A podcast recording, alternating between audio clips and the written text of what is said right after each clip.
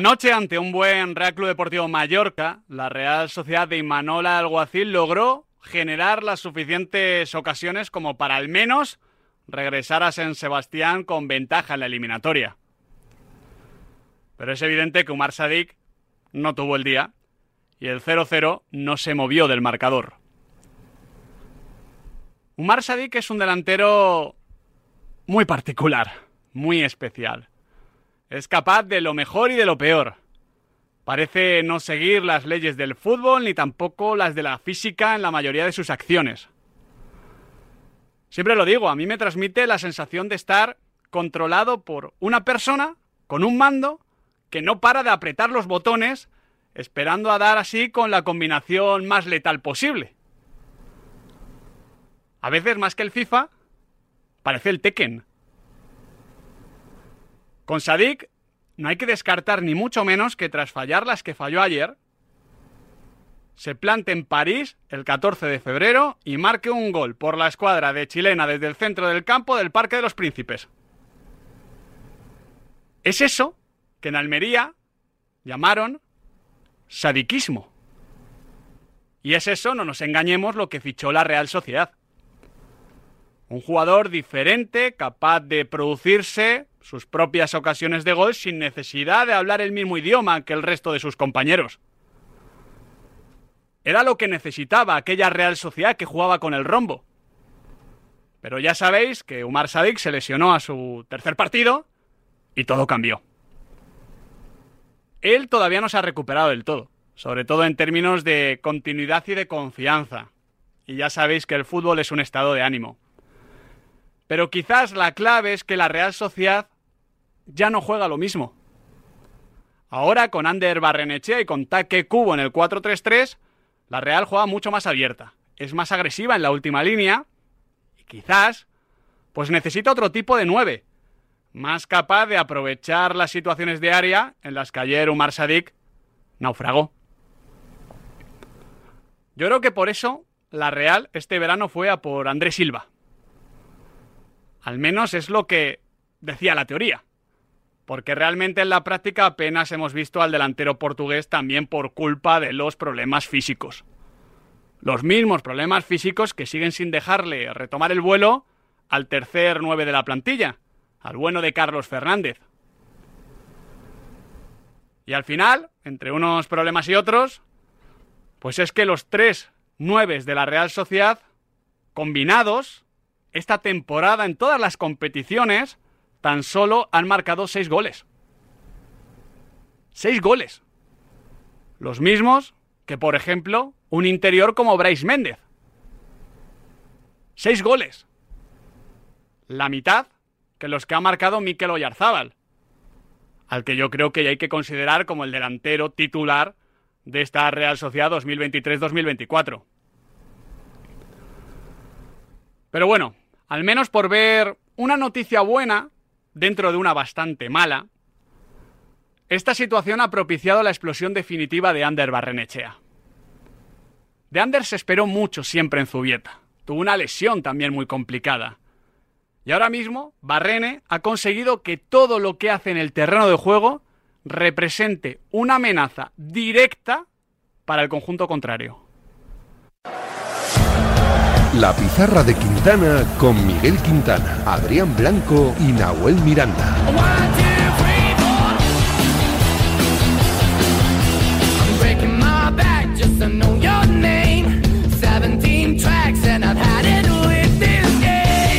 Umar Sadik no pudo romper el 0-0 del Mallorca Real Sociedad. A ver si esta noche tenemos más suerte con el Atlético de Madrid Athletic Club, que promete ser un gran encuentro. Hoy en la pizarra haremos la previa, debatiremos las claves y analizaremos cada detalle. Y más allá de la Copa, hoy vamos a hablar de, por ejemplo, los candidatos a entrenar al Fútbol Club Barcelona la próxima temporada.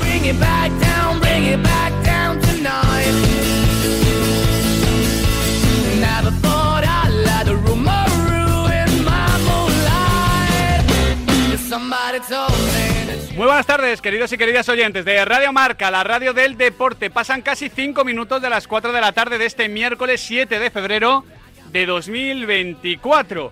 Un miércoles con muchos temas de actualidad, pero claro, Adrián Blanco, Nahuel Miranda, ¿qué tal chicos? ¿Cómo estáis? ¿Qué tal chicos? Muy buenas. ¿Qué tal? Buenas tardes. Tenemos que arrancar con lo que vimos anoche en Solmos, empezando por ese gran partido de Ander Barrenechea que no se coronó básicamente porque Umar Sadik pues no tuvo el día. Sí, pues fíjate que Ander Barnechea lo hizo todo para destacar y ser claramente el MVP del encuentro, pero Umar Sadik falló todo lo que no podía fallar de cara a puerta, ocasiones muy claras y una imagen bastante representativa cuando lo sienta Imanol se va al banquillo cabizbajo sabiendo que ha pasado una gran oportunidad como delantero de la Real. No sé si llegó a llorar, pero le tuvieron que arropar Sí, ahí. Esta es la típica situación de la que hay que aprender. Sí, sí. Eh, lo que no te mata te hace más fuerte, que decía Nietzsche. A ver si es verdad que Umar Sadik sale más fuerte de esta y marca ese gol por la escuadra de chilena desde el centro del campo en el Parque de los Príncipes. Oye, si lo hace, a los Zlatan Ibrahimovic, ¿te acuerdas? En aquel partido entre Suecia e Inglaterra. Sí, eh, Eh, bueno. espero, espero, espero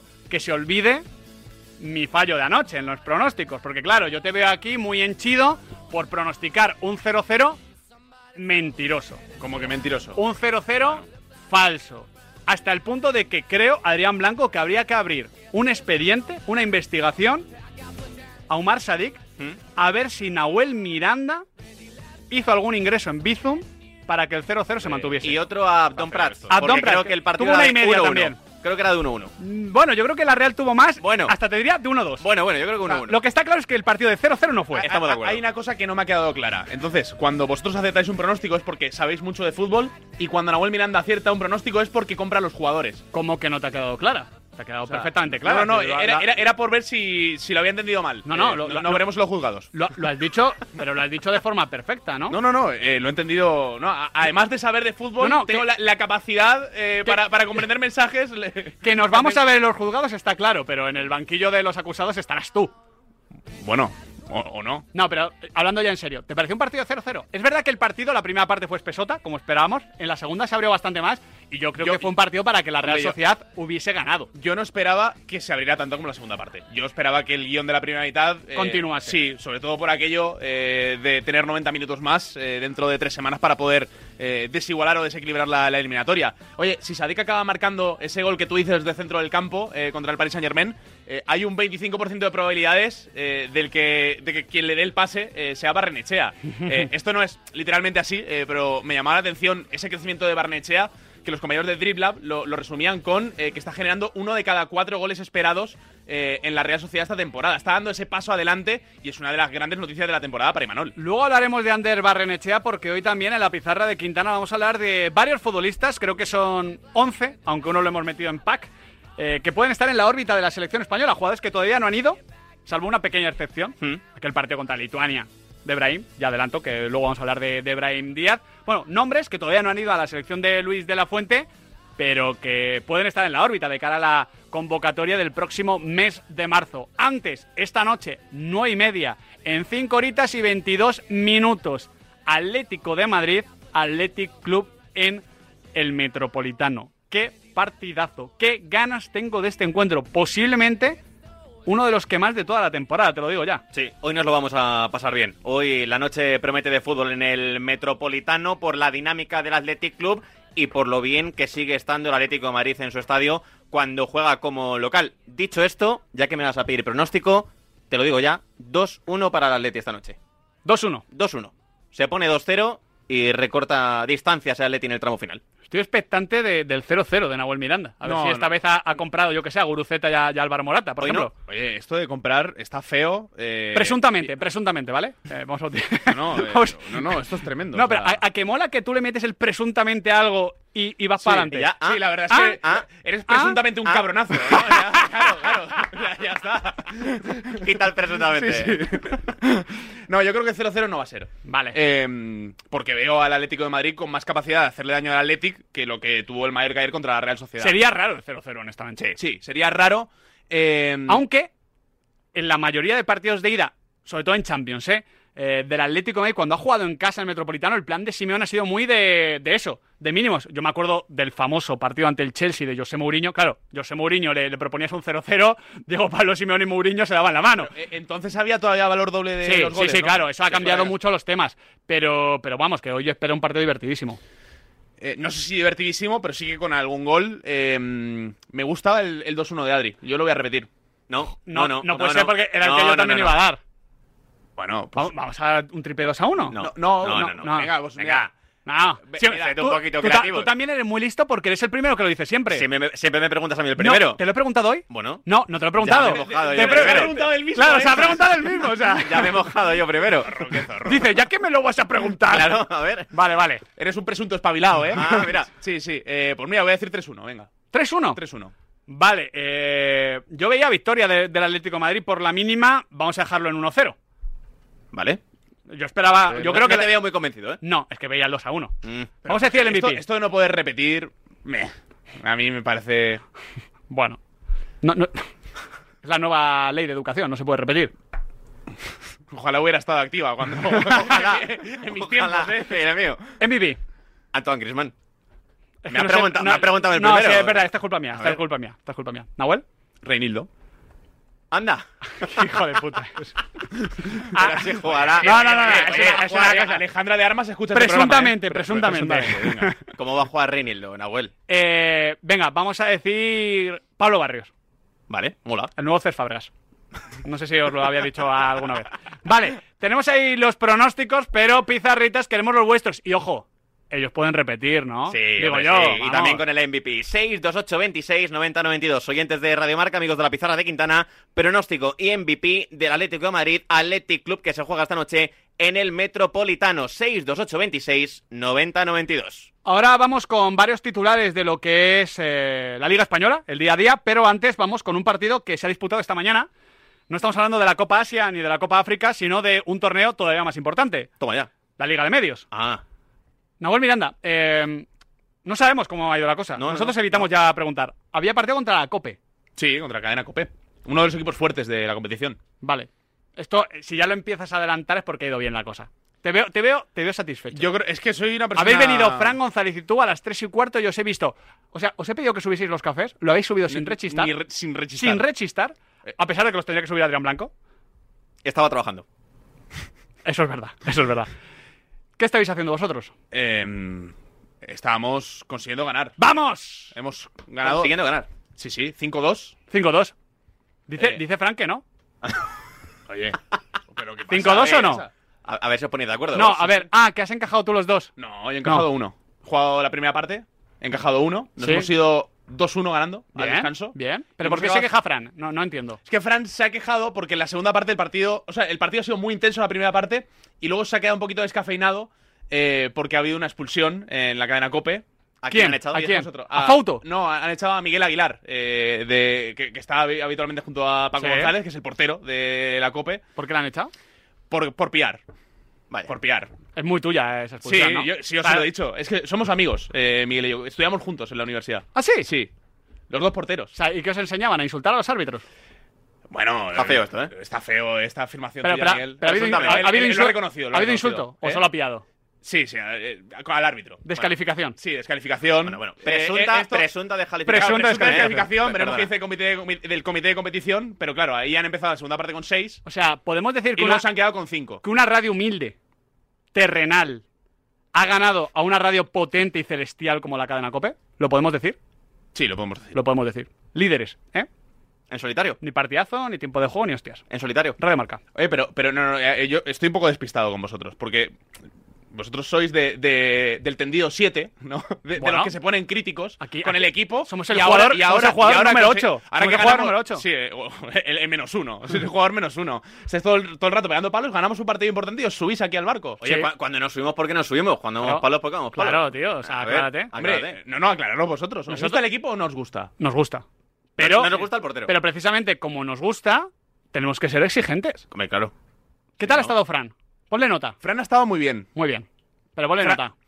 Fran habitualmente Que, que no dice. Pero porque dice que no. a ver, porque hemos, No hemos ha jugado. A ver, la verdad, no hemos querido hacer sangre, porque al final juega 7 Uh. contra 5 y, y estaba el partido un poco tenso. ¿Cómo contra cinco? ¿Les han echado dos? A dos. Es que el segundo se han quedado con un. ¿Pero por qué no lo has contado? ¿Con quién se ha encarado? ¿Quién ha sido? con, con Edu. ¿Con qué Edu? Edu Élez. Ah. Se han quedado Sí, con sí. Edu. Y bueno, ha habido ahí un momento de tensión. Pero que- Eh, pero- entonces hemos, hemos dicho, oye. eh, Pero ¿Pero, da quién, encarado, coño? ah, eh, no, no sé Fernando quién es, se llama Mardomingo. No sé quién es. Pa- parece el nombre inventado, ¿no? O sea, Bueno, no sé ¿ha- si- ¿Habéis pedido Yo- revisión yo, de no- ficha? yo personalmente no le conozco. Vale. Pero bueno. Pero eh, 5-2. que- 5-2 y sin hacer sangre. No, no, me, Sí, me sí. parece bien. O sea, eh, eh, eh, eh, referee, no, referee, respect for the rival. No, ¿eh? luego le preguntamos no, a Fran porque. sí, pero, pero claro. eh, Que sí, que sí, que sí. A Fran no le ha gustado jugar eh, así en superioridad. También te digo, en el EGM ya podrían tener también ellos un poquito de, Bueno, eh, de, de generosidad. eh, Eh, ellos- 100.000 por aquí, eh, ellos, 100.000 por allá. ellos cuando nos han ganado han hecho bastante más sangre de la que hemos hecho nosotros. Bueno. pero bueno, Equipo pequeño. partido y ya está. Equipo- cuando juegan contra los... ¿Cuántos, ¿Cuántas veces hemos ganado?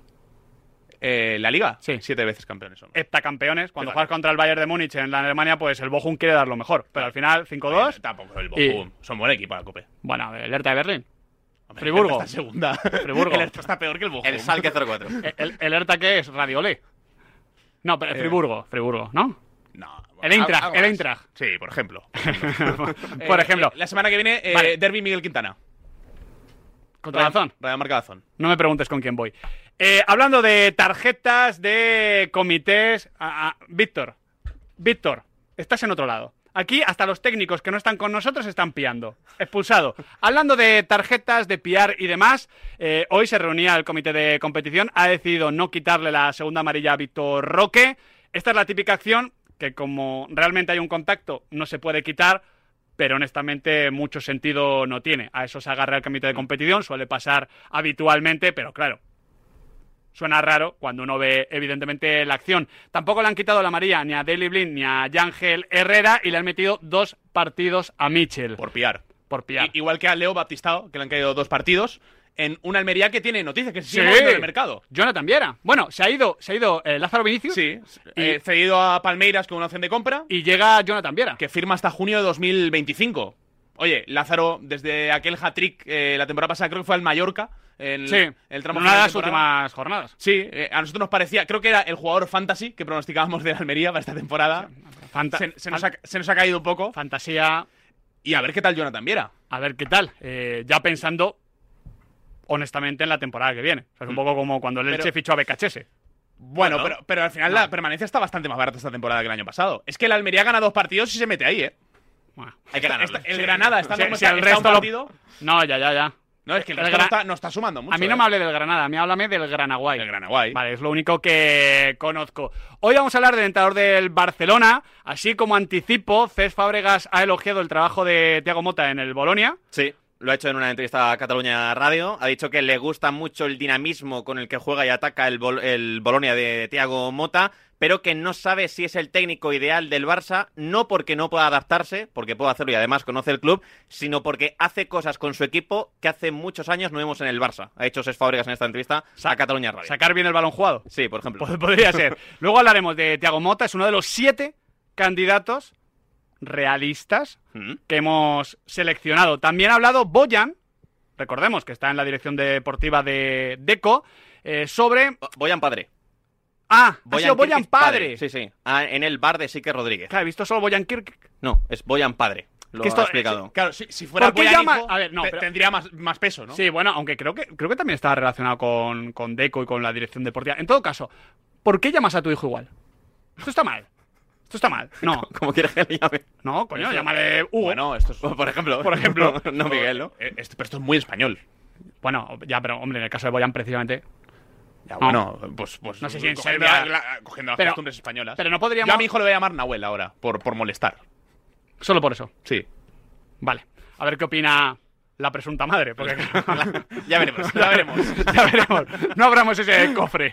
El caso, ¿qué ha dicho Boyan padre? que no le convence la opción de Hansi Flick para el banquillo del Fútbol Club Barcelona porque en su etapa en el Bayern, reconociendo que tenía un gran equipo, promocionó muy poquito a los futbolistas jóvenes y que cuando estuvo en la selección alemana apenas hizo esa Mm. renovación con jugadores desde abajo. A Musiala le promocionó, no le ha ido mal, tampoco estuvo tanto tiempo como para, para hacer un trabajo. Y, y no es una cantera del Bayern que se haya ca- caracterizado por tener muy desarrollada la cantera. De un tiempo a esta parte sí que han invertido. En su día, con Luis Vangal, como siempre, que es el entrenador de verdad que ha creído siempre en cualquier equipo y en cualquier contexto en los canteranos. No es que esté proponiendo a Luis Vangal para la tercera avenida en el Fútbol Club Barcelona, pero es el que de verdad, independientemente de la situación, Hmm. siempre ha apostado por la cantera. A, a Miguel Gutiérrez le gustaría eh, que volviera a Bangal. Hombre, La Sí. libreta de Bangal. No, no, ya, Ah, ya ese- el chiste. No, no, pero ese, ese cruce hay que gestionarlo algún día, ¿eh? Pues sí, molaría. Aunque Luis no, no vuelva a entrenar en España. Sí, uno, uno de los buenos, eh, el Sí, bueno de, de que ya sabemos que desgraciadamente no está a tope de, de salud.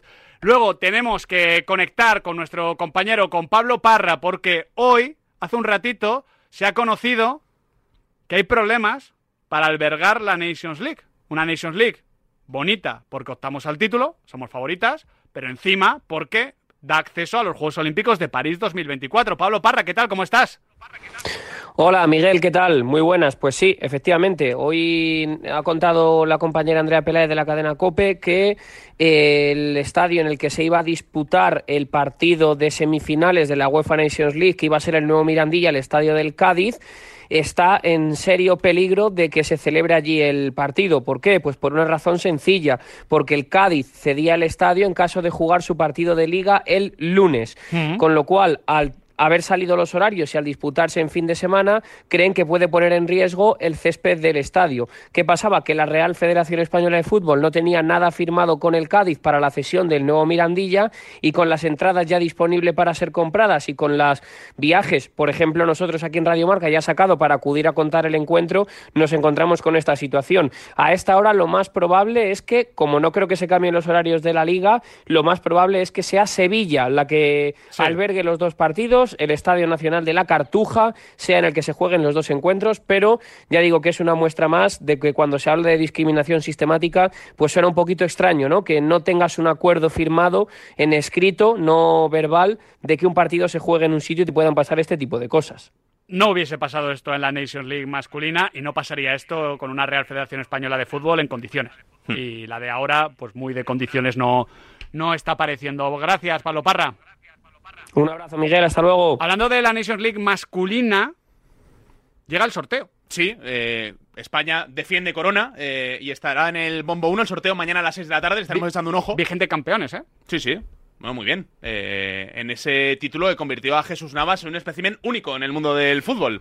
Eh, ganador de mundial. El de espécimen Euro- de los palacios. Sí, ¿no? el espécimen de los palacios. Está hecho de otra pasta, ¿no? Como, como le decían el otro día después del partido en Vallecas. Eh, España, Croacia, Italia y Países Bajos, los que jugaron la Final Four, son evidentemente los cabezas de serie. Resto de selecciones, Bombo 2, Dinamarca, Portugal, Bélgica, Hungría. Bombo 3, Suiza, Alemania, Polonia y Francia. Bombo 4, Israel, Bosnia, Serbia y Escocia. Último breve, aunque es un tema importante y peliagudo. Adrián Blanco. Hemos conocido también hace un ratito que Mokatir, Sí. posiblemente el mejor atleta en, el, en este momento del atletismo español, ha sido suspendido tras saltarse tres controles. ¿Qué Sí, pasa aquí? Suspendido provisionalmente al no ser localizado en hasta tres controles antidopaje. Esto lo ha comunicado el propio Mokatir en un comunicado al mediodía y poco después hemos sabido que la Real Federación Española de Atletismo ha hecho público también un comunicado en el que se reafirma en su lucha contra el dopaje y ha informado de que se ha procedido a suspender la licencia del atleta. Leíamos en marca que cuidado con esto porque tres ausencias sin justificar como las de Mokatir a un control se suelen castigar con dos años de sanción por parte de la unidad integri- de integridad del atletismo, con lo cual, ojo porque para Mokatir están en serio riesgo los Juegos Olímpicos de París del próximo verano. Él se ha querido defender. Sí, en este mismo comunicado él ha dicho que se va a defender hasta el final y alega fallos de localización, de localización, perdón, en estos tres controles. Cito textualmente, en alguno de los fallos de localización me encontraba disponible en lugar, fecha y horas aportadas por mi parte. Katir dice que ha pasado en estos 12 meses cerca de 24 o 25 controles, pero ahora va a tener que defenderse de estas ausencias que él sostiene que no fueran todas así. A las 4 de la tarde eh, ingresaba Mokatir en la lista de suspendidos provisionales. Eh, va a tener que intentar defender su inocencia, pero es una noticia eh, triste para el mundo del atletismo español. Desde luego, ojalá se resuelva y ojalá pueda ser de forma positiva, pero si es que no, es que no, que últimamente a nivel precisamente de controles y de antidopaje, bueno, últimamente realmente en el siglo XXI no estamos para dar ningún tipo de ejemplo en el deporte español. Hmm. Es una pena decirlo, pero no estamos para dar ejemplo en este sentido. Antes de coger la pizarra y analizar lo de ayer y lo de hoy, tenemos una noticia más que positiva de los amigos de Repsol. Y es que los mejores equipos siempre tienen una buena estrategia para ganar. Pues esta estrategia de Repsol, para hacer nuestra movilidad más sostenible, me parece buenísima. Adri. Como saben que reciclar cada litro de aceite de cocina usado ahorra más de 2 kilos y medio de CO2 a la atmósfera, ha lanzado los combustibles 100% renovables en más de 60 de sus estaciones. Y atentos a la jugada, sin tener que cambiar nuestro motor y conservando su potencia. Eso es una buena estrategia. Che sorte ti vecchis, ojalpe non tocó radiador, sai, chapa. Con el seguro de coche de línea directa no solo te ahorras una pasta, sino que además puedes escoger el taller que quieras aquí o en las Rías Baixas. Y si eliges taller colaborador, también tienes coche de sustitución garantizado y servicio de recogida y entrega. Cámbiate ahora y te bajamos el precio de tu seguro de coche, sí o sí. Ven directo a lineadirecta.com o llama al 917-700-700. El valor de ser directo. Consulta condiciones. Pensar a lo grande no es buscar un espacio donde guardar tus facturas es tener tus facturas digitales siempre a mano. Con Orange Empresas dispones de factura electrónica para ayudarte a digitalizar tu proceso de facturación y reducir tus tareas administrativas. Las cosas cambian y con Orange Empresas tu negocio también. Llama al 1414. Hay dos tipos de motoristas, los moteros que disfrutan la carretera como nadie y los mutueros, que hacen lo mismo, pero por menos dinero. Vente a la mutua con tu seguro de moto y te bajamos su precio sea cual sea. Llama al 91 555 5555. Hay dos tipos de motoristas, los que son mutueros y los que lo van a ser. Condiciones en mutua.es.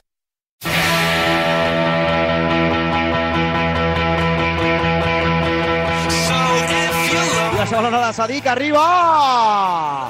No era malo el centro con la pierna. Uy, la más con el clara, exterior ¿eh? de Barrenechea. Llegó. Sadik en el área. En el área es el más alto. De cabeza. Balón para Barrenechea. Se quería meter por dentro, ataque Cubo, recibe Cubo. Ahí va el 14, va el japonés. Cuando para Bryce, solo Bryce, Bryce, Bryce, Bryce, Bryce, Graves. Graves Sadik, a punto la Real. Al lateral de la red.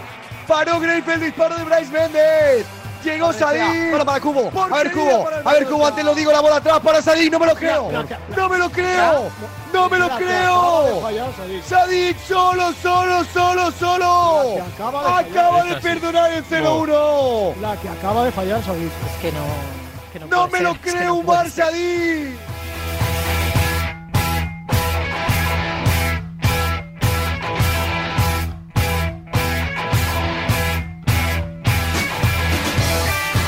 No se lo creía Robert, nuestro Robert, eh, Mateo. Moreno, sí, sí, Mateo, perdona. Lewandowski.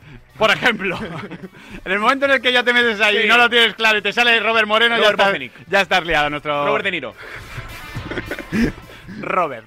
Roberto Ro- Carlos. El Robert, Roberto Larcos, que diría aquel. No se lo creía, evidentemente, no se lo creían los compañeros de la Real Sociedad y en cierta medida tampoco se lo creía Dominic Grave. El guion del encuentro, el guion de este Mallorca Real Sociedad, fue bastante claro. El Mallorca esperando en bloque medio, Adrián Blanco. Sí, muy juntito, muy compacto dentro del 5-3-2 habitual de Javier Aguirre. Y la Real Sociedad con mucho pase de seguridad, esperando que el partido se hiciese largo y a partir de ahí hacer daño. Exacto, queriendo hacer un rondo gigante ayer en Somos dentro del 4-3-3, también habitual de Manuel Gocín. Yo diría que en la primera mitad el Mallorca controló bien la situación. Tuvo una buena ocasión Abdon Prats en un gran remate que podía haber ido perfectamente dentro.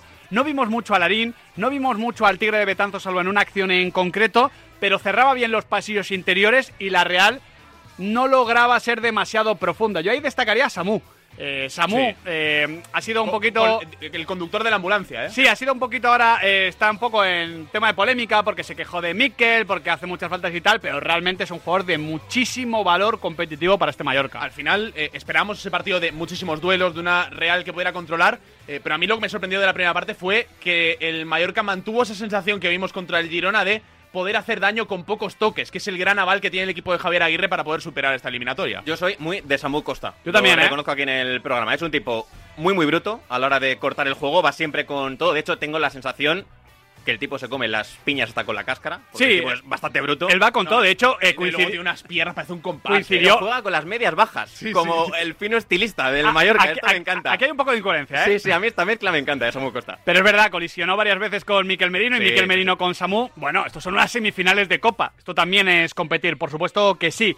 La Real fue madurando el partido y apareció Ander Barrenechea. Sin lugar a dudas, el MVP. Yo creo, como he dicho en el editorial, que lo mejor con Ander es que ahora cada cosa que hace en el terreno de juego amenaza al contrario. Sí, sí, sí. O sea, en el momento en el que recibe Ander, tú como seguidor del conjunto rival no puedes estar tranquilo. Sí, todo lo que toca lo convierte en peligro para la Real Sociedad. Ayer dos de tres en regates, tres key pases, dándole buenos pases a Omar Sadik de- dentro del área, que el nigeriano falló en boca de gol. Y algo que me gustó mucho de Ander Barnechea, que está demostrando su crecimiento, es que ayer, además de intervenir desde la banda, lo hizo también mucho por dentro, dentro del carril central, que creo que es donde está creciendo mucho el futbolista de la Real. Es un futbolista eh, mucho mejor que hace una temporada. Eh, hace justo un año eh, veíamos un jugador que sí, un buen extremo, muy pegado a la línea de cal. Regresaba de la lesión, también hay que tenerlo sí, en cuenta. eh, pero, pero tiene más recursos. Eh, es difícil de predecir y yo creo que parte de su éxito esta temporada viene por ahí. Es un jugador muy, muy interesante. ¿eh? Luego Sí, vamos a hablar de él en clave selección española porque creo que hablamos de eso perfectísimamente. Dentro de esta mejora de la Real Sociedad, hay que decir que Abdón volvió a tener otra en la segunda mitad, le cayó a la zurda. No fue tampoco un mal golpeo, pero no fue el golpeo ideal. Le faltó eso al Mallorca, pero creo que sería injusto culpar a Abdón porque el Mallorca no pudo transitar. De hecho, en la segunda mitad lo dice el propio Javier Aguirre, defendió más atrás, más por acumulación y no pudo salir a la contra ni siquiera cuando luego saltó al terreno de juego Vedat Murici. Sí, creo que las dos a Abdón le caen a la derecha, que él es zurdo. Eso, a la derecha, Creo que le perdona, caen las dos a la derecha, que le pega con la pierna menos hábil, pero arriba fue el único peligro que tuvo el Real Club Deportivo Mallorca. Se quedó cerquita, lleva seis goles en esta copa, es normal que Aguirre confíe en él en el torneo del CAO, pero anoche no tuvo Sí. su noche más inspirada. Yo lo enfoco sobre todo. Son dos que hay que meter. No, ni mucho menos. No, más clara no, fue la de Sadik. Pero claro, si el Mallorca quiere eliminar a la Real Sociedad cuando la Real es más equipo, más Claro. experimentado y juega la vuelta en casa, pues tienes que meter las que tengas. Y el. Mallorca no lo hizo. Ya, eh, y al final se marcha del partido con cero tiros a portería. Eh, en, en un partido donde al final eh, estuvo muy encima Somos, el factor ambiental fue tremendo. Me eh, encanta este Somos Es que no ¿eh? lo, no lo vimos venir, porque claro, no, no sabíamos cómo iba a quedar el estadio, pero la gente estuvo muy enchufada. El- al final, el que tiene que jugar para enchufar tanto a la gente, en, en algún- en alguna manera, es eh, Abdon Prats. Sí. Eh, pero bueno, tampoco creo que sean ocasiones clarísimas. No, sé si no, no. Murici les hubieran metido. No, por pero, ejemplo. pero es lo que te digo. Eh, ayer la eliminatoria que estaba, vamos a decir 40-60 para la Real, pues con el 0-0 está Claro. 25-75. Es que, por ejemplo, Abdon no tuvo ese gol del no sé cero- cuántos del- años lleva el Mallorca sin ganar en, en Donosti. Es una barbaridad. Sí, eh, eh, leí el dato ayer, eran como 19 partidos, una cosa Una- así. una barbaridad. Eh, luego, luego lo buscamos para concretar, eh, pero claro, Abdón no tuvo esa jugada del 2-0 contra el Girona, por ejemplo, esa genialidad Sí. que, bueno, que le estaba dando esa cuotita de duende para poder competir en la Copa del Rey. Dicho esto, el que tuvo que marcar fue Umar Sadik. Quiero un comentario de vosotros, de, de lo que fue su partido, de lo que es Umar Sadik y de lo que puede ser en los siguientes meses, porque, bueno, ya de cara al futuro están comenzando a salir rumores. Ayer eh, nuestro compañero Oscar Méndez de relevo apuntaba a un jugador que me encanta y me cuadra una barbaridad. Si no fuera por la pasta que creo que cuesta. Jürgen Strand Larsen. Larsen me parece un delantero de 30 millones de euros. Le costó 12 al Celta. Vamos a dejarlo si quieres en 25. Es más o menos lo que costó Umar Sadik. No sé si la Real volvería a pagar eso por un delantero, pero me encajaría una barbaridad. Es normal que la Real se mueva en el mercado buscando delantero porque creo que Sadik se está quedando cortito para la exigencia que ya marca esta Real Sociedad en el día a día, en Liga, en Copa y también ahora ya en la UEFA Champions League. Ayer tuvo una de esas noches que creo que le van a marcar para mal porque falló demasiado. 2,26 los goles esperados de la Real en el partido, 1,96 solo los de Umar Sadik. Casi todos fueron de Umar Sadik. Y el tío diciendo que 0-0, ¿eh? Sí, sí. eh, la verdad 0-0. que anoche que- quedó muy tocado Umar Sadik. Tú acertaste el pronóstico, nosotros acertamos el Spectre pronóstico. Justo. El spec de pronóstico. Bueno, pues, eh, pues nada. eh, habéis ganado la posesión, chicos. No, muy bueno, bien, eh, muy hay, bien, hay bien. noches, hay noches que hay que quedarse con los Spectre Goals. De hecho, Sí. la mayoría de noches hay que quedarse con los Spectre Pero la gran mayoría. Pero, pero, pero vamos, Vamos. prácticamente. Pero al la- final. vamos, siempre. O sea, hay que quedarse con chutar. Al final, por, por recuperar Luego, si poquito- va a puerta o no va a puerta, ya es otra cosa. veremos, chicos. Por recuperar la cordura de este programa eh, y la seriedad que nos caracteriza. eh, sobre todo a ti. Sí, sí, eso es lo el, justo, problema, justo. el problema va más allá de Umar Sadik. Eh, que al final, si la Real Sociedad tuviera un 9, Andrés un Silva. clásico, que, que las enchufara, claro, entre las lesiones de, de Carlos y de Andrés Silva, eh, he abierto la carpeta. A ver, 2 de agosto del 2023, goles Andrés Silva, temporada 23-24. Adrián Blanco dijo 14 goles. Bueno, Y fue el más comedido, creo. Miguel Quintana dijo 20. Pero vamos, pero vamos. Lleva dos. Y Nahuel Miranda dijo 22 goles. Bueno, lleva dos. Eh, uno, creo. Uno. Es Sí, verdad, uno. dos Sadik y tres Carlos Fernández. Sí. Bueno, bueno, por algo se empieza. bueno, tiempo tiene, ¿no? Ah, joder, De quedan meses. remontar. Quedan meses. Eh, es el salto de calidad que necesitaba la Real Sociedad, que al final tenía la duda de cómo iba a regresar Sadik, de cómo iba a regresar también Carlos Fernández, o cuando tuviera un poquito más Sí. de continuidad, y, y bueno, todavía no le está dando con los tres nueves que tiene en plantilla. Así fue el 0-0 entre Mallorca y Real Sociedad, un partido en el que mereció más la Real, pero oye, el Mallorca sacó un empate y a jugártela en el partido de vuelta, donde no eres favorito, pero donde no tienes nada que perder.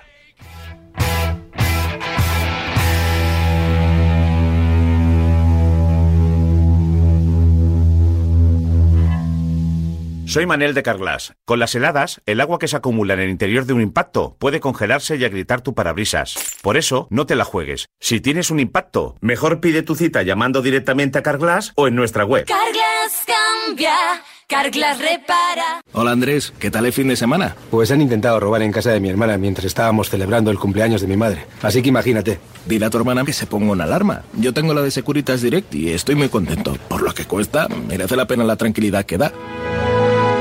Protege tu hogar frente a robos y ocupaciones con la alarma de Securitas Direct. Llama ahora al 900-103-104. Bajo par sería oro. Con Guillermo Salmerón. Y en la tertulia, con Valentín Requena, Iñaki Cano, Fernando Herranz y JJ Serrano. Que esos todos son disfrutones. Sábados y domingos de 11 a 12, una hora menos en St. Andrews, golf, viajes, gastronomía, grandes torneos y los mejores jugadores del mundo, deporte y diversión. Bajo par, el golf para todos en la radio del deporte. Con Guillermo Salmerón. Me gustan todos los estilos. El doo-wop, el boogie-woogie, el rockabilly, el country western, el gospel, el honk-tonk, las big band, orquestas, el bebop, el swing, el jazz, el folk, el soul, lo que sea, me flipa todo. Delta Cadillac. Cada madrugada de sábado después de la alternativa y siempre que quieras en podcast, el mejor rock and roll tiene su sitio en Radio Marca. La música es mi vida.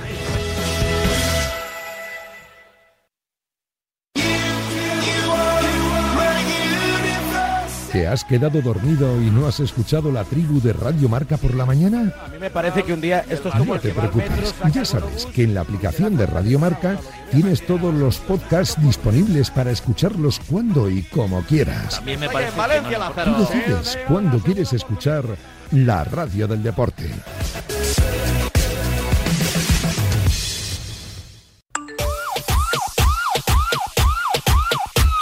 ¿Qué diría Luis Aragonés? Ganar, ganar, ganar, volver a ganar y ganar y ganar. Sin duda, el mejor entrenador que ha dado España con diferencia. Para mí fue un genio y no he visto jugador igual. El fútbol es ganar, ganar, ganar, volver a ganar y volver a ganar. No solo soportaba la presión, sino que él repartía presión hacia afuera. Ganar, ganar y ganar y ganar y volver a ganar y ganar y ganar y ganar y volver a ganar. Tenemos un teléfono con WhatsApp para que envíes tus mensajes de voz desde cualquier parte del mundo. 0034 628 26 90 92. ¿A qué estás esperando?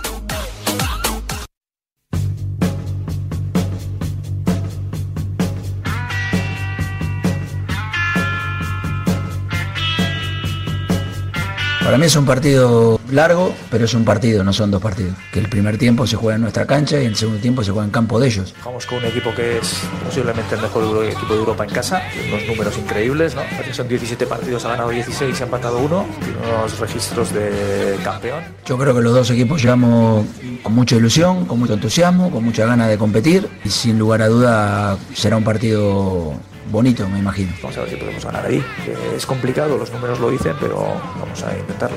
Son partidos en los que hay un ambiente en el campo especial, muy bueno para el, para el de casa, el de fuera lo tiene que sufrir. Lo decía el Chingurri Valverde, son los dos mejores locales seguramente ahora mismo del fútbol español y por tanto tiene ventaja ahora mismo el que juegue primero en casa, que en este caso es el Atlético de Madrid. José Rodríguez, ¿qué tal? ¿Cómo estás? Hola, ¿qué tal? Muy buenas. José, ¿qué es un buen resultado hoy para el Atleti? Bueno, eh, un buen resultado evidentemente es ganar, eh, empatar no es un mal resultado y perder es un mal resultado. Quiero decir, no me voy a romper la cabeza, pero es que yo creo que el Atlético de Madrid ni ganando hoy 2-0 iría tranquilo a San Mamés, porque, porque allí el Athletic Club va, va a Sí, sí. apretar muchísimo. Lo Entonces, demostró en San Mamés es- en, el, en el partido de liga, mismamente. es que es imposible, eh, pero te digo más, Miguel, un 3-0 o un Sí. 4-1. Yo te digo que, que no te deja tranquilo al 100%. No Y sería lo ni digo mucho por- y no lo digo, claro, no digo por defecto del Atlético de Madrid, sino porque, porque es que este tipo de eliminatorias allí en San Mamés, el Atlético Club de Bilbao va a apretar muchísimo, pero como sucedería al revés en el caso de que, de que esto fuera hoy en Bilbao y la vuelta en Madrid. Creo que son dos equipos que hacen de su campo un fortín y que, y que sabes que vas a tener que pelearlo los 180 minutos, pase lo que pase hoy. Pues vámonos a Bilbao. Alberto Santa Cruz, ¿qué tal? ¿Cómo estás? Hola Quintana, hola a todos. ¿Qué sería un buen resultado para el Athletic Club? ¿Con el empate estaréis contentos? Bueno, con el empate iríamos a lo que sería una eliminatoria partido único en San Mamés, con lo cual, pues Mm. yo creo que sí que sería, sí que sería un buen un, un- un buen resultado, ¿no? Al final, ahora que no valen los goles fuera de casa, pues evidentemente sería tener que ganar en San Mamés, pero ya no, no tendrías el, el problema de que saliendo a tumba abierta el Atlético te meta en una contra un gol y te la líe. Entonces, bueno, eso yo creo que, que condiciona positivamente en algunos momentos y en algunos partidos para que puedas eh, salir sin miedo al ataque, ¿no? Sin miedo a que por desguardar eh, la, la defensa te puedan meter un gol porque no vale para tanto. ¿Va a estar Nico hoy, Alberto? Sí, ¿De titular? podría ser. Vale, me gusta, me gusta. Esto es importante, eh, José, porque el Atlético de Madrid, yo espero que, que lleve la iniciativa. Es verdad que el Atlético Club va a ser incómodo seguro y que va a dividir el dominio va a presionar va a transitar con los Williams, pero yo espero al Atleti llevando la iniciativa y claro, si tienes la amenaza de Nico Iñaki a tu espalda, cuidado. Bueno, eh, entiendo que el Atlético de Madrid por ahí eh, juega la baza de Reinildo, ya lo hemos comentado, que va a ser titular, o de- en teoría va a ser titular, ¿no? Tras lo visto ayer por, por Simeone o, o lo, o lo preparado ayer por Simeone en el Cerro del Espino. Es verdad que yo insisto, el entrenador muchas veces se guarda algunas bajo la manga y puede sorprender, pero todo hace indicar que Reinildo le va a ganar la partida a Mario Hermoso en esa batalla por el puesto de central izquierdo en la defensa de 5 del Atlético de Madrid y que el mozambiqueño sería pues el mejor antídoto que ya han sufrido y han vivido en sus carnes los hermanos Williams. Más allá de eso, el Atlético de Madrid también tiene argumentos más que de sobra para contraatacar. Si Barrios forma en el centro del campo junto a De Poli, junto a Coque, creo que tiene, además de lo que puedan aportar los carrileros y, la salida de balón desde atrás, que quiero ver también eh, si finalmente esa tripleta de atrás es eh, la compuesta por Bitzel, Savic y Reinildo, cómo funciona y cómo se ejecuta hoy, pero en caso de que eso salga bien, creo que el Atlético de Madrid con el centro del campo que va a mostrar en el día de hoy o que podría mostrar, puede discutirle la posesión y el dominio sin ningún género de dudas al Athletic Club de Bilbao, así que creo que va a ser un partido de cara a cara sin tomar excesivos riesgos por parte de uno y de otro desde el arranque y según vaya avanzando el encuentro creo que será eso lo que vaya marcando el desarrollo de los siguientes minutos. Ayer los compañeros de Atlético Stats en Twitter hacían un hilo de Reinildo ante los Williams, 22 de 26 duelos ganados de Reinildo ante los dos hermanos y solo una vez regateado, 10 de 11 intentos de regate se los ha llevado Reinildo. El tema es que, claro, eh, Reinildo para de central izquierdo Hmm. puede ser importante ante Iñaki, pero Nico está en el otro lado. Y a mí Nahuel Molina en ese sentido, Nahuel, me genera alguna que otra duda, ¿eh? Bueno, eh. Sobre todo porque el central derecho que tiene que ayudar ahí a Nahuel, sea quien sea, no es de garantías, no es Reinildo. Ya, eh, pero a mí Molina me parece un futbolista capaz de corregir bien. eh, y, y, Y igualar- armas tiene, pero claro. Claro, igualar en velocidad a Nico, yo creo por ahí le puede dificultar. Eh, que no lo viene haciendo, que viene dejándonos a ver, bueno, por eso no es titular indiscutible de este Atlético de Madrid, que él tiene calidad para serlo. Yo siempre digo que el mejor Atlético de Madrid para mí, para mí está con Nahuel Molina en el carril derecho y es una prueba de fuego indudablemente para él esta noche. Santa Cruz, yo creo que el 11 del Athletic Club casi que lo podemos dar de memoria estando bien Nico, ¿no? Hombre, si está bien Nico, yo creo que sí, ¿no? Los cuatro de, de arriba, si Nico está para ser titular, que esa es eh, quizás la, principal duda. Yo te decía que va a jugar, estoy absolutamente convencido, no estoy tan convencido de los minutos. Yo creo que las sensaciones con Nico son buenas y que si quiere Valverde yo creo que lo puede poner de, de inicio. A partir de ahí, evidentemente, lo demás está claro, ¿no? Sancet y su hermano eh, Iñaki por la, por la derecha con Guruceta arriba. O sea, esa, eh, ese cuarteto que tan bien se está entendiendo y que tan buenos resultados le está dando al equipo rojiblanco eh, va a estar en ataque en el centro del campo tiene bastante para elegir, porque Ruiz de Galarreta parece que podría ser el hombre que, que juegue ahí, con Vesga, son los titulares Sí. para Valverde siempre que ha podido, es lo que ha Y- puesto. y eso que pero Beñate está muy bien, ¿eh? Es que sí, pero la- los cambios y la forma en la que al final gestionó la- la- los minutos eh, indican que igual eh, parte con desventaja con respecto a, a Vesga. Pero Vesga está un- también un poco fuera de forma ahora mismo y un Beñat Parados, un Ruiz de Galarreta no sería descartable. Por- porque el portero sí o sí va a ser Julen, ¿no? Pues eh, sí, eso, eso parece. Eh, no, no concuerda mucho con las declaraciones de ayer de Valverde de vamos con todo, no nos vamos a dejar absolutamente nada y ese tipo de, de cosas que teniendo a un portero titular con la selección española como tienes que, con, con Unai Simón, pues eh, Julen es muy bueno.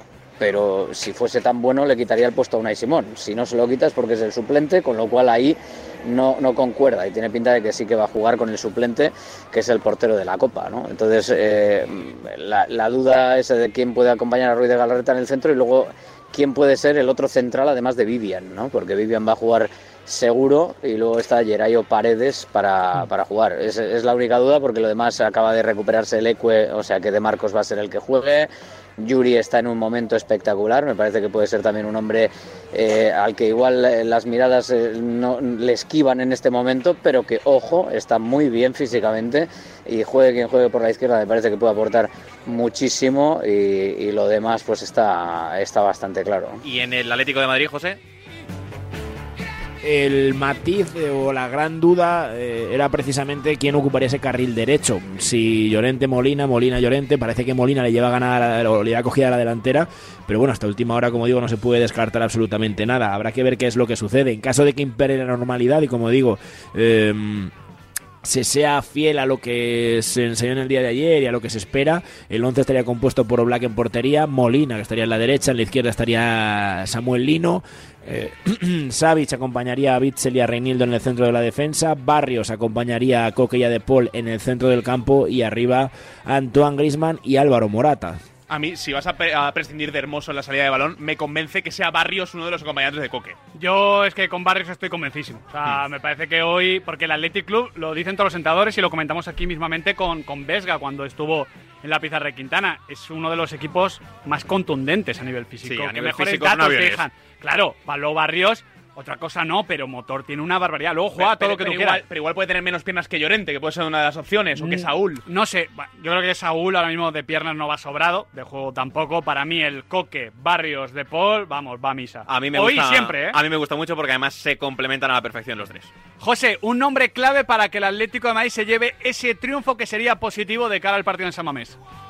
Antoine Grisman es el enemigo favorito de Antoine Grisman. El Athletic Club de Bilbao se le da fantásticamente bien, pero más allá de mirar al rival, hay que mirar al propio Antoine, que es verdad que está cargando con una responsabilidad en forma de, de carga de minutos y de, y de carga física eh, muy grande, elevada, eh, hasta la extenuación prácticamente, pero en noches así hay que reclamar a los mejores y Grisman ya apareció eh, Sí. el día del Real Madrid, eh, ya apareció el día del Sevilla para, para dar un bueno para para, para, para, para, eh, por lo menos eh, estar junto a sus compañeros, aunque pareciera rocambolesco, ¿no? El hecho de que te jugases el pase al final sí, sí, sin él y sin Morata, pero yo creo que un día como hoy eh, el Atlético de Madrid necesita la aparición del mejor Griezmann y ese es eh, el jugador que marca, que decide, que ayuda a la creación del juego, que está en todos los lados, que defiende como el primero y si Antoine Griezmann está a tope, creo que el Atlético de Madrid tiene mucho ganado. Gracias, José.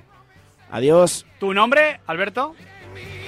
Pues mira, igual te, te voy a sorprender, porque igual esperas que diga a alguno de los Williams, pero te voy a decir Guruceta. Me- te voy a decir. Guruceta porque si Guruceta eh, hoy funciona, si Guruceta es un hombre en el que hoy eh, los focos se centren, eso va a querer decir que el Athletic puede ganar el partido y sin gol de Guruceta. ¿eh? O sea, no hace falta que marque. Si Guruceta funciona y, y destaca, será porque está destacando el centro del campo, porque está destacando Sancet y porque están destacando las bandas, porque Guruceta dinamiza mucho desde la posición de punta que se retrasa a todo lo demás. Y si él destaca, los demás lo estarán haciendo muy bien y entonces será sinónimo de que el Atlético puede estarse llevando el partido. El bueno de Gurugol. Gracias, Alberto Santa Cruz.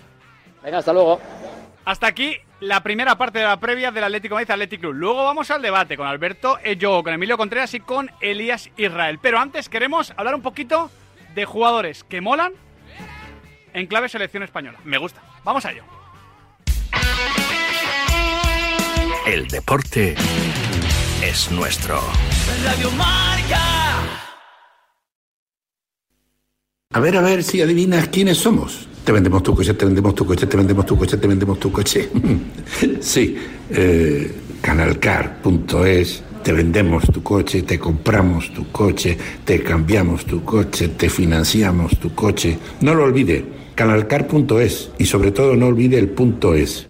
Ahora en marca.com puedes ver en directo en exclusiva y de forma totalmente gratuita los partidos de la Liga de Arabia Saudí. Todos los fines de semana en marca.com los partidos de Cristiano Ronaldo, Karim Benzema, Sadio Mané, N'Golo Kanté y muchas más estrellas. Recuerda, en directo en exclusiva y totalmente gratis, solo en marca.com.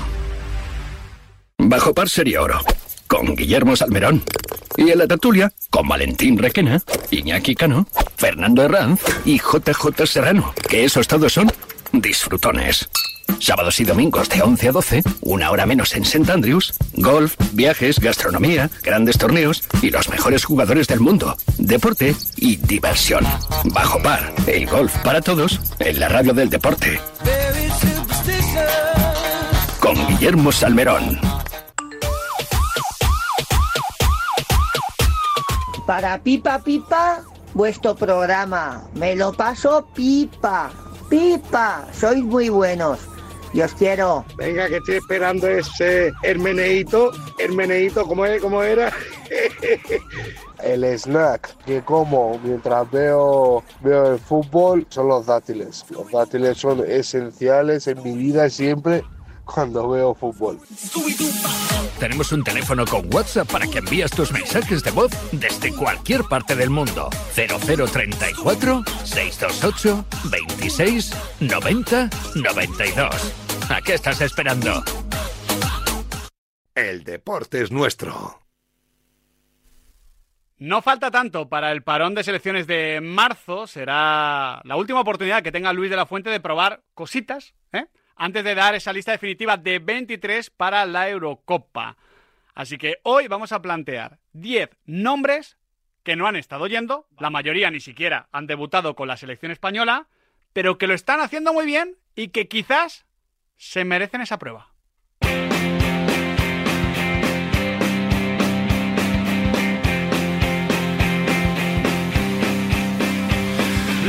Es día de Copa del Rey, estamos hablando mucho de la Copa del Rey, pero aprovechamos también este momentito, unos 15 minutitos vamos a estar, luego nos vamos al debate para hablar de varios futbolistas que lo están haciendo realmente bien y que, bueno, eh, están en la órbita de la selección española, porque ya hay que poner un poco la vista en la Eurocopa, ¿eh? Luis de la Fuente, pon Radio Marca que te vamos a dar alguna idea. Hombre, él, él dice que es oyente de... Claro. Que, que escucha mucho, Bueno, ¿no? Pues ya que ponga la pizarra de Quintana porque vamos a darle 10 ideas. Sí, se lo vamos a dar además bastante picadito, ¿eh? Para que no tenga que comerse las tres horas de programa.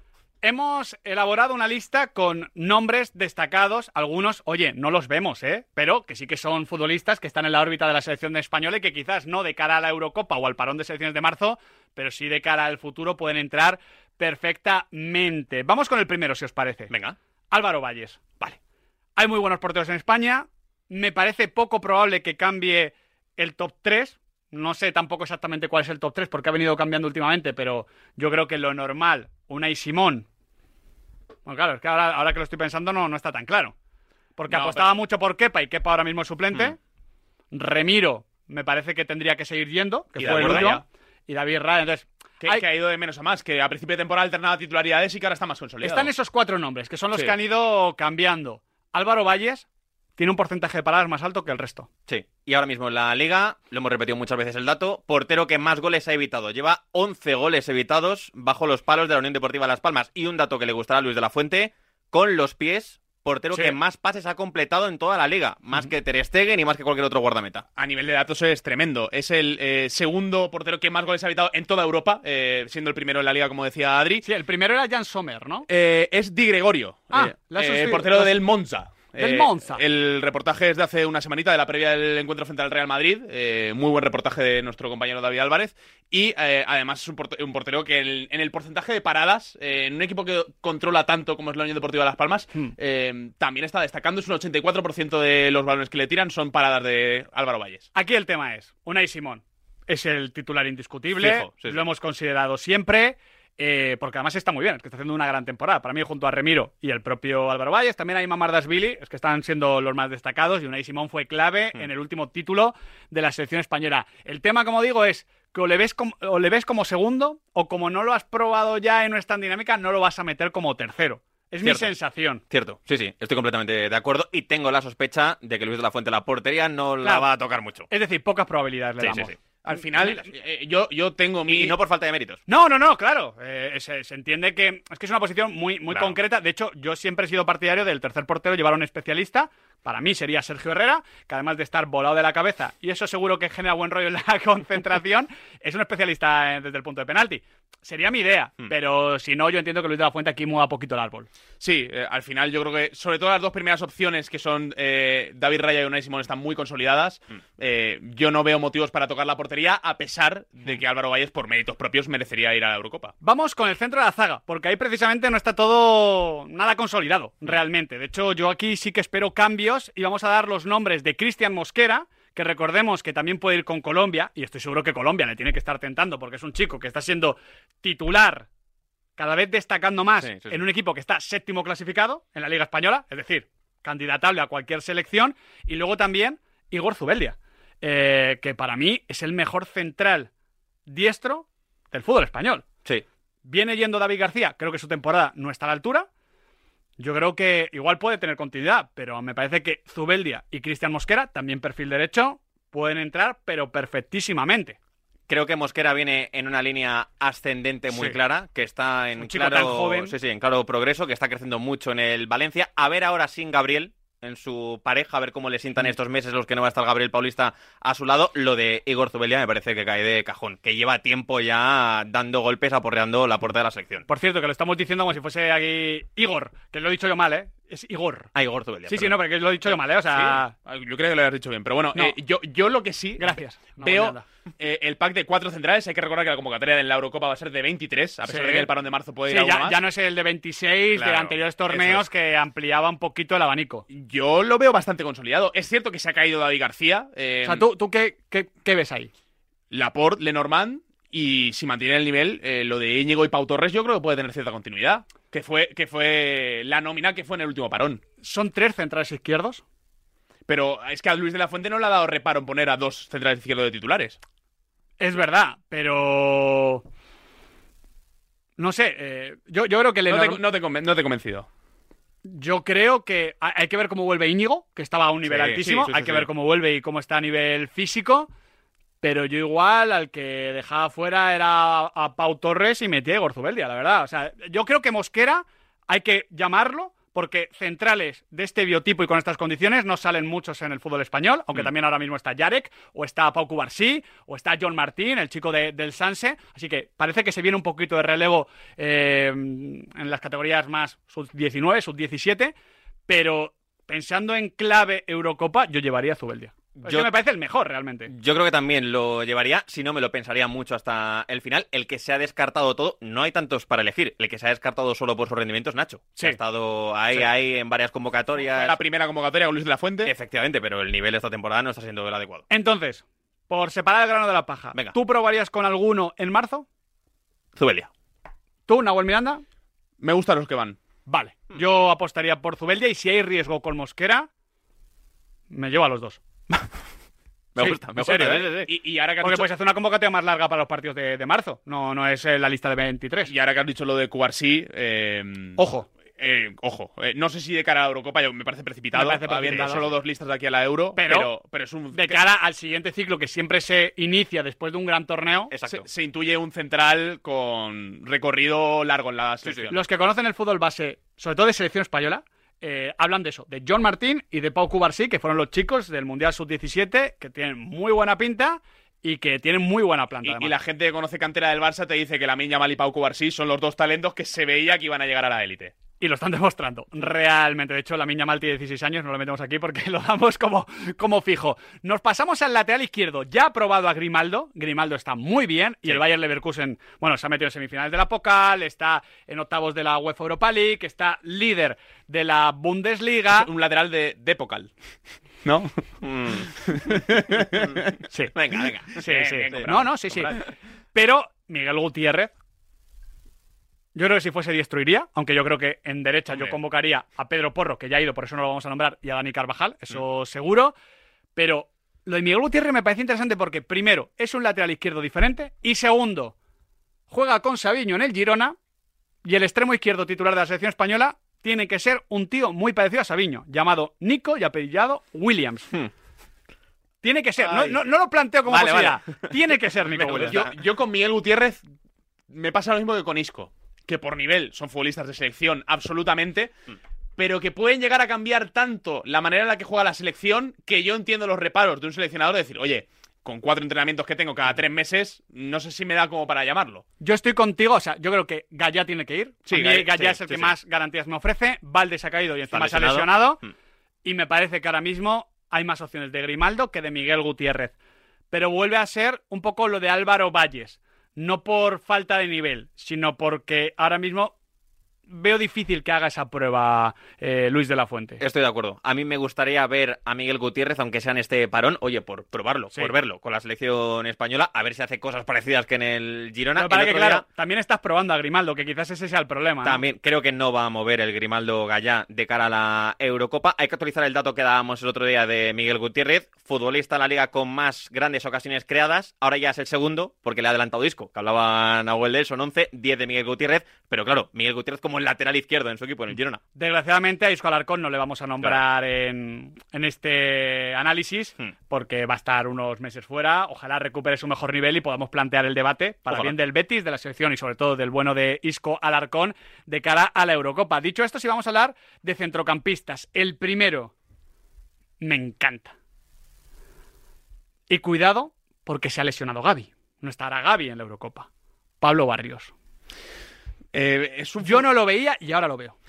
Lo que pasa es que la última vez que hicimos este análisis de la selección, Sí. eh, ya en la última convocatoria en el mes de noviembre, yo creo, por ejemplo, eh, un futbolista que ha estado yendo la- a la selección y que era un poquito el perfil de morder, de ser muy ofensivo, de pisar área, como es Sancet, está incluso mejor que cuando ha estado yendo. Sí, porque digamos que hay seis centrocampistas, lo normal serían seis centrocampistas. Rodrigo y Zubimendi, Sí, Sí. sí, sí. escrito en piedra. Pedri, Miquel Merino, Fabián, Sancet. Eso parece ahora lo más probable. El que se puede caer sería Fabián, ¿no? Que, Sí. que es, que es un futbolista muy de selección, que igual a Ah. nivel de clubes no brilla tanto, pero con, sobre todo con Luis de la Fuente. eh, Y, muy de. Luis de la Fuente. como Permíteme ser cenizo. También se puede caer Pedri, que todavía no ha debutado con Luis de la Fuente por las lesiones. Ojalá que no, ojalá que no. Lo digo para el contragafe. Pero. Hombre, es- pero, a ver. eh, No, Pedri- bueno, a ver, no, No, no, ver, si está, si no. está sano. ah, No, si, irá- si está sa- No, no, no. si está A ver, sano, por eh, supuesto. De, de- de cara a marzo va a ir seguro. Y, No, pero, no. pero no va a dejar de ser una probatura. No, no, pero va a ir seguro, no lo sabemos. O sea, quiero decir. Si está- bueno, sí, pero. ¿Sabes a lo que, te, a lo que me a, refiero? de, a de Troya, ¿eh? Si está Pedri sano Que y no, no, marzo- es que no me estás entendiendo. Lo que te estoy diciendo es que, Que- que no lo desgraciadamente no, Sí, podemos sí. asegurar que No, va a estar en marzo porque física no lo podemos asegurar con ninguno. Pero desgraciadamente con Pedri es que No, pero yo lo que te digo es que si. eh, Si está sano, va convocatoria- titular. claro, no, no, pero, pero no va a dejar de ser una probatura. en cierta Que, medida sí. que va a haber que hacer en el próximo mes de marzo. Lo para que Gaby, que era titular, se ha caído, así que yo veo que el centro del campo va a ser Rodri Hernández, eh, Merino o Fabián y Pedri. Sí. La duda es si ahí te interesa un perfil más mixto como es Barrios o más llegador como es Sancet. Yo creo que me quedaría con Sancet, pero no, pero yo probaría Barrios. En esta convocatoria, yo probaría Barrios. A mí me gustaría verlo también, sobre todo para probarlo cerquita del área, que es donde más me gusta Pablo Barrios. No tan atrás, que jugadores tienen la selección para sacar, tiene de hecho el mejor, que es Rodrigo, y al segundo mejor que es. Pero es que el precisamente por eso, ¿no te encajaría bien con un Rodri, Pedri, Barrios? Mucho. Con Pedri siendo ese escalón intermedio. Sí, un, poco Barrios me gusta ascensor. más Pedri de arriba hacia Sí. abajo y Barrios de abajo hacia arriba. Se pueden complementar bien. ¿Veis? En clave selecciona un Barrios eh, más de lo que era Barrios en origen, ¿no? Más 8-10, que no tanto esa versión como suplente de Coque que hemos Hombre, visto. estando con, con Pedri, tanto monta, monta tanto. Al final Mm. los interiores, normalmente España, más que en 4-3-3, juega en 4-1-4-1 y Mm. los dos interiores juegan muy por delante. Uno viene, otro va. Yo creo que son dos futbolistas compatibles en ese sentido. Ojo, que Miquel y Fabián lo han hecho muy bien con Luis de la Fuente. Sí, sí, sí. Y no creo que le... Y, y yo a Miquel no lo sentaba, ¿eh? Pero probar, insisto, por... estoy hablando de probar, y no de Eurocopa. Digo, de probarlo en marzo, yo a Barrios le probaba. Yo creo que también. Yo es que, insisto, No creo que quieres probar nada. No, ya- a estas alturas, a estas alturas no. Pero- pero tiene No. 26 años, ¿no? ¿Eh? ¿Qué? Que- que- pero, quiero decir... eh, Que es momento de probar, de experimentar, Nahuel. Bueno, eh, si solo tienes O sea- las ventanas de selecciones para probar, igual no. Igual sería más Claro, conservador, entonces, yo. te doy el siguiente nombre, Bryce Méndez, que sí que ha ido cuatro partidos con la selección, pero en su día con Luis Enrique y, Y cuando todavía no con Luis la. Fuente. Y cuando era extremo, o sea, como es un Bryce Méndez diferente, o la Real acaba muy bien o, o no parece viable, ¿no? Eh, Al final, eh, yo creo que en este caso claramente tiene que desbancar a Sanzet, que es el que ha estado yendo, y me parece que es ese perfil de futbolista. Y, Pero- no, y no lo veo. Y si tuvieses que probar a uno entre Barrios y Bryce, ya que no ves a ninguno, Yo a A Bryce. Bryce. Sí, sí, sí, sí. Yo a Bryce, que además tiene gol. Que esto para un centrocampista es clave. El curso pasado acaba con 10 goles y 8 asistencias. En esta ya lleva 6 y 5. Lleva 11 goles generados con la Real Sociedad. Es un tipo con gol. Es un tipo con llegada parado, ¿eh? y con un gran golpeo. Así que yo a este lo Bryce. probaba sí o sí. sí, sí. pero entre Sancet y Bryce, piénsate Esta- si te gusta es- más ir a Bilbao o a Donosti. Esta es complicada, ¿eh? ¿Qué te gusta más, Bilbao o Donosti? Oigan, Sanzet. Fíjate que me convence más Bilbao, ¿eh? Sí. Y- sí, la gente me dice, pero es más bonita Donosti. Y- tiene y- más y jaja". Sanzet A mí me gusta más Donosti, ¿eh? A mí también Donosti. Aparte es que John Cuenza me hizo una muy buena guía eh, la última vez que estuve en Donosti como para A- a, a mí me quiere menos, entonces a mí estas cosas como me las hace. Claro, bueno, le, pues yo. le enseñó los rincones feos de Donosti, lo cual tiene que tener mérito. Sí, no- sí, no- se no- forzó. A un callejón. se forzó. ¿Entre Bryce y Sancet? Sánchez. Sánchez. Yo también me quedo con el Lince, aunque me duele por Barrios y por Bryce. Sí, claro. Venga, voy a probar. Lince tú. No, tú. Tú sí que eres un lince. Vamos con otro jugador de la Real Sociedad que estuvo en la prielista, pero que todavía no ha debutado con la selección española. Está a un nivel muy alto. Hmm. Ander Barrenechea. Lleva tiempo también tocando la puerta. Y oye, puestos a probar cosas, ¿por qué no? Porque en ese perfil izquierdo, donde yo también pondría como titular a Nico, si Nico tiene que jugar en derecha y Barnecha en izquierda, también suena muy bien, ¿eh? Yo entiendo que los extremos ahora mismo más probables de la selección son, si está bien recuperado, que esto es como lo de Pedri, Dani Olmo, que me parece Mm. buenísimo. Ahora tengo un problema de dónde lo ubico. Pero claro, es que Nico Williams izquierda. Porque de verdad, es que me No, parece pero, jugar pero Olmo es tan bueno que dice, "Oye, yo me lo llevo y ya veré dónde lo pongo. justo. Eh, Dani Olmo Nico. eh, y probablemente, entiendo yo, la miña más seguro, y Asensio o Ferran. Probablemente es eso. Si Olmo se cayese y Barrenechea subiese así, me parece que Barrenechea puede ser eso que se buscaba también con Jeremy Pino o con Brian Zaragoza. Sí, eh, en la última convocatoria hay que recordar que acaba yendo Riquelme, Sí, eh, también. también. como extremo izquierdo, que lo vimos incluso debutar. Eh, yo lo de Riquelme no lo veo. Y lo de al Barrene menos ya lo ha probado. Sí, al menos ya lo ha probado. Eh, y yo lo de Barrene. mm, No. No tanto. ¿Me vas a comprar algún nombre? es que a mí me gusta. Quiero decir. Sí, el siguiente. eh, Seguro que sí. el- pues el siguiente. Mira, el siguiente puede tener. Mira, más lo vamos a meter en la ecuación porque también es en el mismo parámetro, Brahim Díaz. Solo un una internacionalidad, el día de Lituania famoso, el partido ahí de- del COVID, del aislamiento y tal. 4-0. ¿sí? Un partido, 4-0. a Lituania. Datos. ¡Pum! ¿Qué más quieres? ¿Qué más quieres? Em, Seguramente aquí, eh, igual no cabe ninguno, pero si cabe uno, seguramente tenga ventaja Brahim. Sí, sí, sí. Por el perfil y por la capacidad también de jugar por dentro. A mí de los 10 nombres ya te adelanto que es el que más me convence Sí, para sí. probar, sí, sí. Es que eh, yo creo que Brian tiene eso que decimos que tiene Isco, decir, oye, minuto 70, partido cerrado, Mm. eh, ¿a quién quieres meter? Y yo creo que Brahim es un nombre para revolucionar el partido sin trastocar mucho el esquema que viene imperando la Es selección. que estoy de acuerdo en esto porque al final cuando tú piensas, a ver, Brahim o Barrenechea en este caso serían jugador, teóricamente, número 20 o 21. Hmm. Porque Es no que me hay, hay yendo. 15 y 16 Claro. que son inamovibles. Claro, pero 20-21, pero a lo mejor ese jugador en un contexto de, de partido clave es el que te cambia las cosas. Justo. Porque tienes que buscar, ya no, oye, se me lesiona el título a un suplente. No, no, tengo que buscar también un tío que entrando desde el banquillo me cambie cosas. Sí. Y. Agitador nato. Claro, a mí me, a mí me encaja. Mm, Y yo lo probaría. A mí también. Y con el nivelazo que está ofreciendo en el Madrid, que está en un momento de forma espectacular, yo en este parón sí o sí lo probaba. Esa es otra, flechita para arriba. Sí, sí. Pero, Eh, pero muy para arriba. A ¿no? mí siempre hay por, por convocatoria en marzo y, y sobre todo en Eurocopa que tiene que haber como dos posiciones, dos jugadores que estén con la flechita para arriba. Que estén volando, ¿no? que estén volando. Eh, y si hay uno que. O sea, si, por ejemplo, Ferran. Yo, yo a Ferran me lo llevaba. Si Asensio mejora mucho y tal, y va con flechita para arriba, Asensio. Pero si no, Hmm. eh, esperar eso. Sí, y, y al final no se nos tiene que perder la perspectiva de que dentro de los 23 yo ahí es donde veo el cupo extra, ¿no? Siempre se dice que hay que tener todas las posiciones dobladas y el cupo extra entre comillas, porque no es el jugador número 23, es Mikel Oyarzábal. No te salen las cuentas. Ostras, Mikel Claro, Oyarzabal. claro. Yo a Mikel Oyarzabal lo estaba reservando como tercer delantero. No, Mikel, Mikel No, va. pero es el tercer delantero y el Mikel Fuenla va. puede jugar en No, no, banda. me he olvidado de Mikel, Mikel va. Claro. Entonces, eh, piensas en Olmo, Sí, piensas pero- en Nico Williams, piensas en Lamin Yamal, en Mikel Oyarzábal, te cabe uno más. Pues quitamos un central.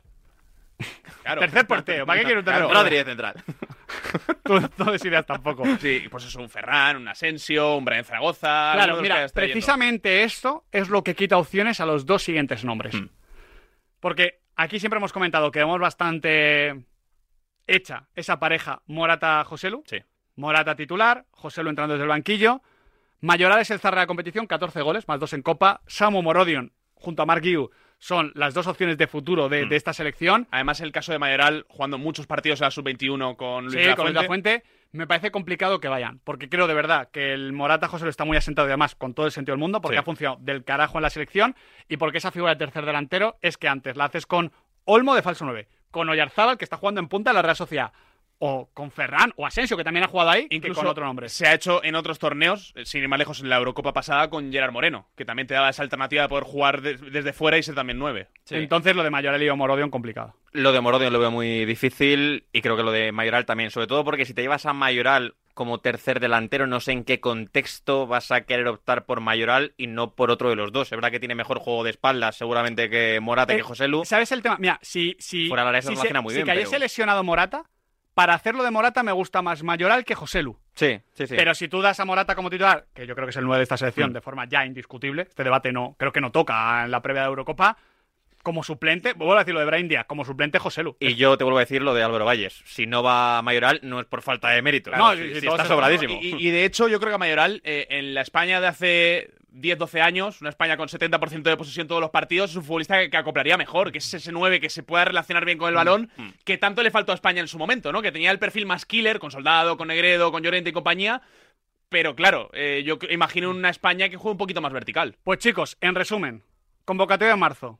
¿Qué nombres meterías, Adrián Blanco? Brahim seguro, Bryce también y Zubeldia. Nahuel Miranda. Si es que meterías algo. Sí, Brahim. Solo. Brahim. Brahim. Yo probaría a Zubeldia y o Mosquera, si está el tema de, Mm. de Colombia. Bryce y Brahim.